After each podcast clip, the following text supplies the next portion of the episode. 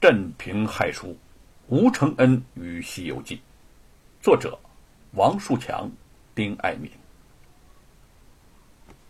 原属吴家的祖传田地之上，罗万金下令修建的一座足有两层楼高、气势骄人的功德堂已经竣工。给功德堂悬挂匾额之日，更是鼓声震天，吵嚷不休。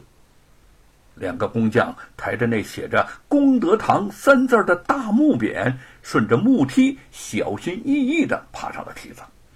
正想着将那个木匾挂上去，便感到一股大力迎头推倒。这两个人身在半空，那个匾又极其的沉重，身体失去了平衡，从梯子上就高高的摔了下去，顿时就头破血流，大声哀嚎。周围的工匠们纷纷围拢过来，有的人忍不住窃窃私语，认为呀，只怕是神灵不喜，故此不许挂匾。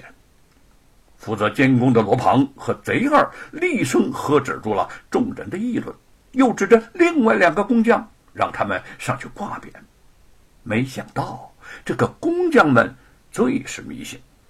既然相信功德堂冲撞神灵，任由他们打骂不休，就是不肯上去。罗庞没有办法，只得跑回家去请罗万金前来。贼二见到了罗万金，慌急忙慌的上去就问道：“老爷呀，老老爷，这个匾还挂不挂了？”罗万金阴沉着脸没有说话，半晌才说。这件事儿不许透露出去，谁要是讲出去，我就要了他的狗命。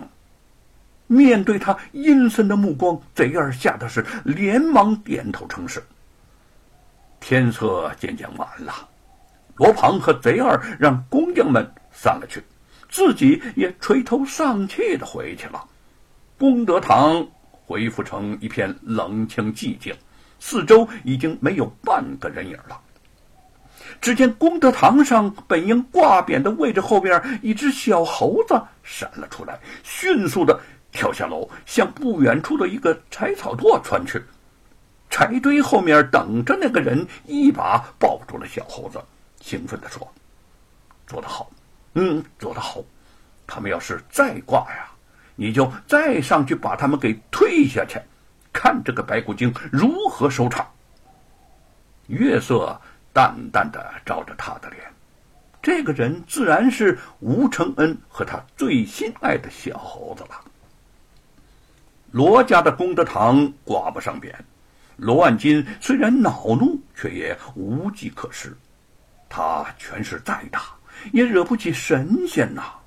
不过这神仙惹不起，拿个普通百姓出出气。他还是可以的。这一天，沈坤闲来无事到镇外骑马，不料这马受了惊，就闯进了罗万金给严嵩修的功德堂。守堂的家丁将他捉住以后，禀报了罗万金。罗万金正愁着找不到替罪羊，立即以冲撞神明导致功德堂挂不上匾为由，命人将沈坤送到了县衙治罪。这真是祸从天降！这个沈伟慌忙之下，方寸大乱。吴承恩听说了事情的原委，气愤之余又有些内疚。嗯，若不是自己让小猴子给他们捣乱，沈坤也许不会遭此横祸呀。沈伟急得要哭，他说：“嗯，县官。”县官他从来都是和罗万金一丘之貉，他一定会听从罗万金的。这要是定了罪，别说毁了沈坤的前程，这就等于是毁了他的一生啊！彼时有个规定，这就是有罪的世子三年不能入考。一旦沈坤被稀里糊涂的定了罪，那可就太冤枉了。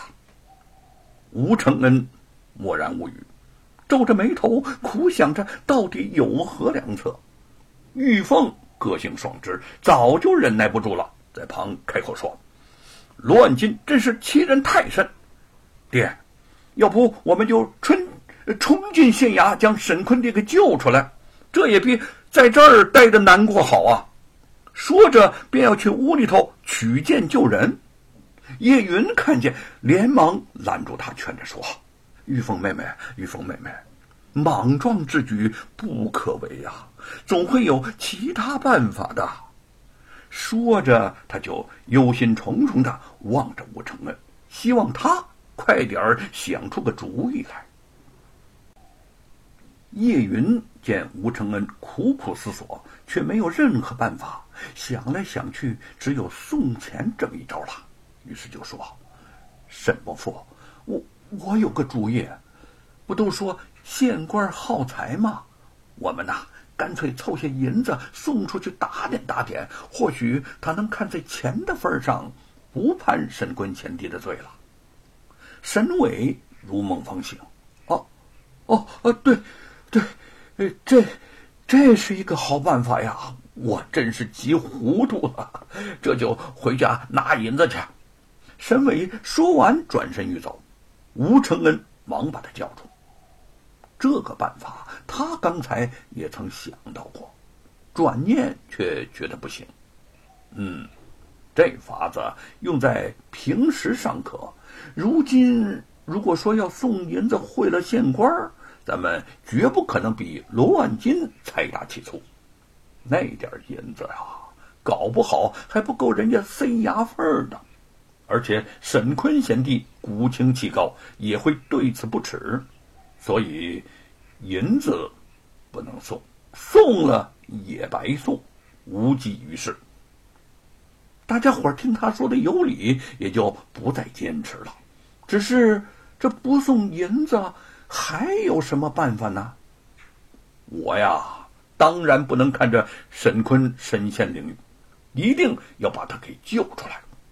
吴承恩自言自语的琢磨着：“罗万金挂不上匾在前，沈坤骑马冲进去在后。罗万金说：‘沈坤冲撞了神明，那纯属胡搅蛮缠。他能胡搅蛮缠，我们为什么就不能够胡搅蛮缠了呢？’啊，到县衙去纠缠，”这不和罗万金一样了吗？众人不仅都摇头，都觉得这个办法匪夷所思。沈伟茫然不解的说：“承恩呐，你你这是什么意思啊？难不成真的说是沈坤冲撞了神明？哼，根本就没有什么人冲撞神明。”吴承恩见大家都吃惊的看着他，索性将实情给讲了出来。